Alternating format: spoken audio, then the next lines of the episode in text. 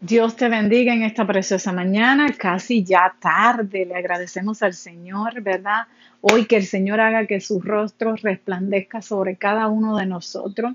Hoy vengo a compartir contigo mi reto número 16 de 21 días leyendo la palabra de Dios. Hoy quiero compartir contigo el tema, ¿verdad? Perdón.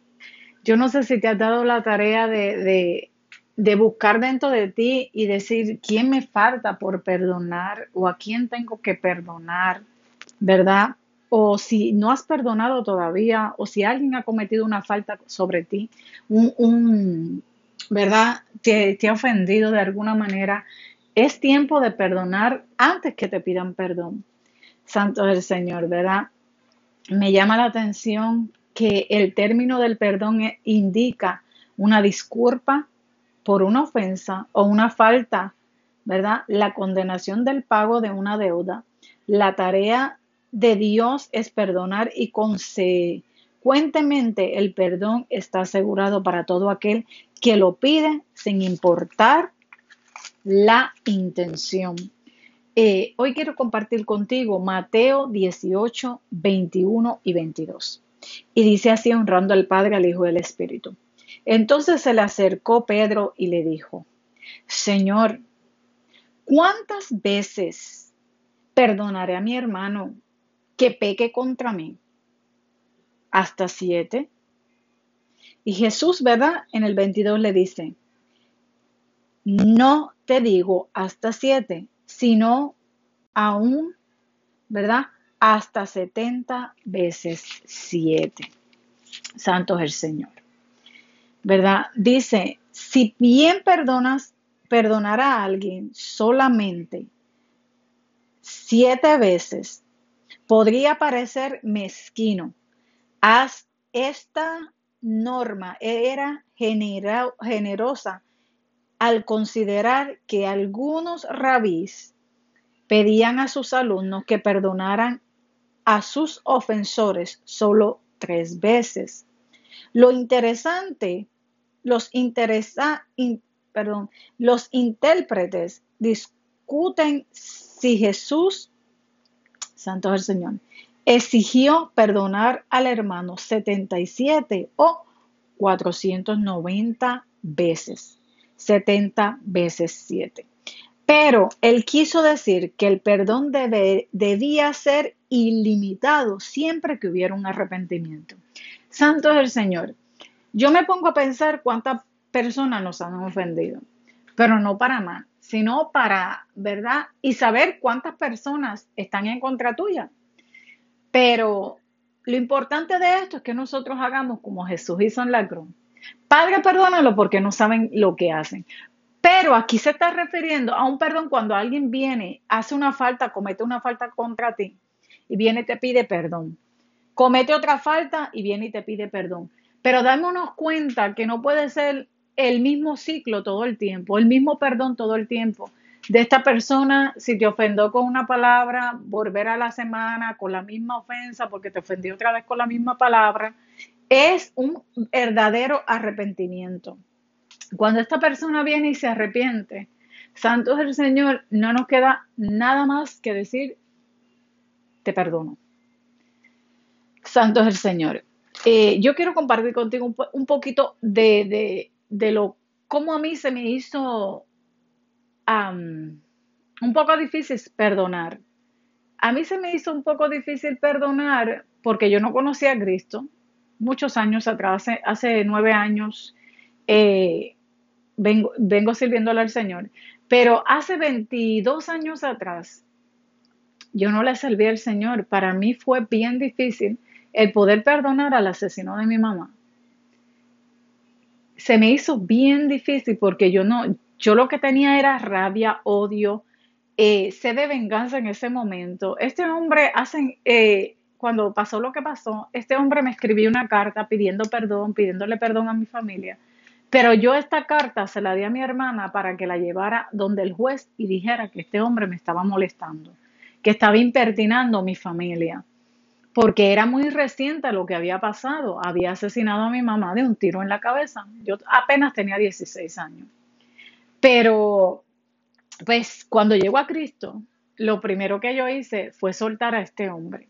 Decir, Dios mío, lo perdono. Yo perdono al asesino de mi mamá. Y perdoné varias personas según, según yo creía y yo entendía que me habían ofendido. Y, y le pedí perdón al Señor si yo había ofendido a estas personas. Santo es el Señor. ¿Qué pasa? Que tiempo después eh, tengo un sueño donde yo estoy perdonando nuevamente a este hombre cuando ya yo en mi interior, ya yo lo había perdonado desde el principio que yo llegué a Cristo. Entonces yo empecé a llorar porque yo le dije, Señor, pero si ya yo lo perdoné. Entonces, ¿verdad? Me puse a buscar dónde se encontraba, en qué cárcel se encontraba este hombre, porque yo decía, a lo mejor él necesita escuchar mi perdón o lo que sea, pero cuando llamo me doy cuenta que este hombre ya había salido de la cárcel ya había salido de la cárcel, no sé dónde se encuentra, pero volví otra vez y le dije al Señor, Señor, yo lo desato, yo lo, yo lo libero, yo lo perdono nuevamente. Santo es el Señor, ¿verdad? Y pues, y por ahí he seguido perdonando gente que en algún momento me ha hecho daño, que yo he entendido que me ha hecho daño, pero ellos mismos no se, ha dado, no se han dado ni cuenta ni se han dado la tarea de pedir perdón. Santo es el Señor. Y esto es lo importante del perdón cada vez que tú perdonas a alguien, eh, tú estás siendo libre en tu espíritu. Cada vez que tú perdonas a alguien, tú estás demostrando el amor del Señor. Estas personas pueden estar conscientes de que te han ofendido o pueden estar conscientes de que tienen algo en contra tuya, pero ¿sabes qué? Ellos continúan atados. Ellos mismos se atan. ¿Por qué? Porque ellos saben que tienen algo en contra tuya, pero vale más para ellos las apariencias que venir delante de ti y decirte, perdóname Perdóname porque he cometido una falta contra ti. Perdóname porque tengo algo en contra tuya. Es, es muy fácil juzgar, es muy fácil juzgar a alguien cuando tú no has estado en su posición. Pero para mí, que yo perdone al asesino de mi mamá, se me hace más fácil pedirle perdón a alguien si ha cometido una falta contra mí, que yo sé que está cometiendo una falta contra mí. Porque el darle la espalda a tu hermano, el venir y, mirar mar a tu hermano y este varias cosas, diferentes cosas. El amor fingido hacia tu hermano y que tu hermano sepa que, que, es un amor fingido, eh, duelen en el interior. Pero ¿sabes qué? Tenemos que mirar a los hermanos como Jesús nos miró a nosotros. Es, no es fácil, no es fácil, pero sí se puede. Sí se puede. El saber que alguien tiene algo en contra tuya y seguir amándolo como que, como que si nada estuviera pasando, pero tú sabes que hay algo dentro de ese hermano. Pero deja que el Espíritu Santo trabaje. Porque si tú y yo trabajamos en base a lo que estamos sintiendo o en base a lo que sabemos, este hermano, podemos dañar la vida de este hermano, podemos perjudicarlo, podemos tener una mala relación y la palabra de Dios dice lleva la paz con todo.